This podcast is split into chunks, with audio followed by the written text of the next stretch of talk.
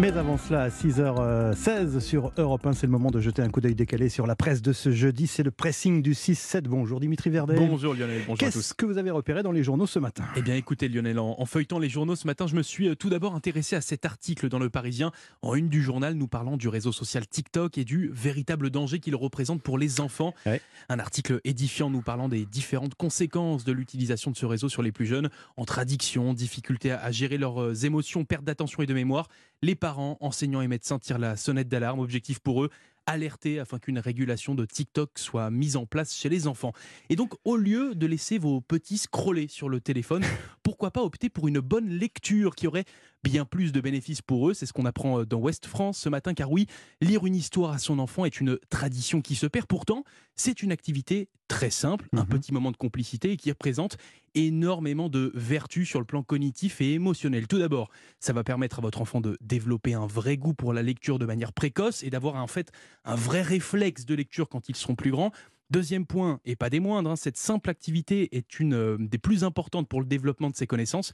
Selon des recherches scientifiques, les enfants à qui on a fréquemment lu des histoires entrent à l'école avec un vocabulaire plus important et ils ont de meilleures capacités de compréhension. Alors conclusion, je ne sais pas ce que vous en pensez Lionel, entre un bon livre et un téléphone branché sur TikTok, je trouve que le choix est assez vite fait. L'importance de lire euh, des histoires à ses enfants, c'est à lire dans Ouest France et puis je vous conseille donc également cette enquête dans le Parisien des nuisances de TikTok sur le cerveau de nos enfants. J'ai l'impression qu'on n'a pas fini d'en parler là, de justement des, conséquences de, TikTok sur, sur les enfants. De, mon côté, Dimitri, euh, ce matin, moi j'ai repéré euh, cet article du Monde qui nous apprend qu'en matière de bijouterie, le marché de seconde main, là aussi, eh bien, il est en pleine expansion. Alliance Dinvan, bague Panthère Cartier, broche Napoléon III.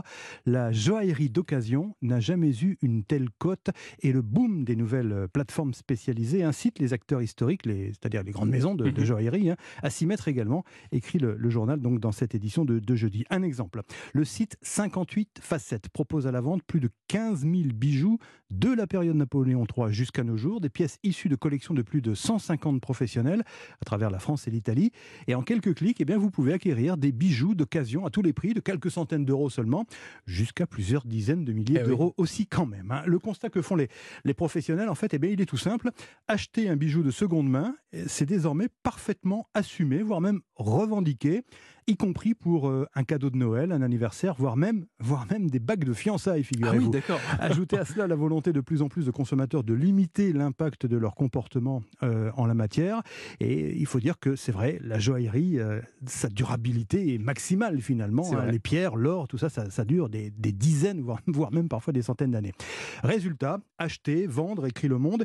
Les clients échangent leurs trésors en se décomplexant, rassurés par l'or et les pierres, à la valeur moins volatile que d'autres matériaux et surtout alléchés par des prix de 10 à 50% en deçà du neuf. D'ailleurs, des grandes maisons s'y mettent, donc, mettent je, vous le disais, à ce, marché de la seconde main. Cartier possède une collection tradition où sont remis en vente des bijoux d'antan, authentifiés, restaurés dans leur splendeur d'origine. Même chose chez Van Cleef et Arpels, qui prend soin de, sélectionner des pièces difficiles à trouver, euh, qui ne s'apparentent pas aux nouveautés ou aux classiques de la ligne, histoire de ne pas cannibaliser la marque, hein, comme on dit en, en matière économique. Bref, le regard des gens sur le bijou vintage ou ancien s'affine et s'attendrit, conclut la responsable d'une plateforme de vente en ligne, à lire aujourd'hui dans l'édition du Monde de ce jeudi. Voilà qui referme l'édition du pressing de ce jeudi.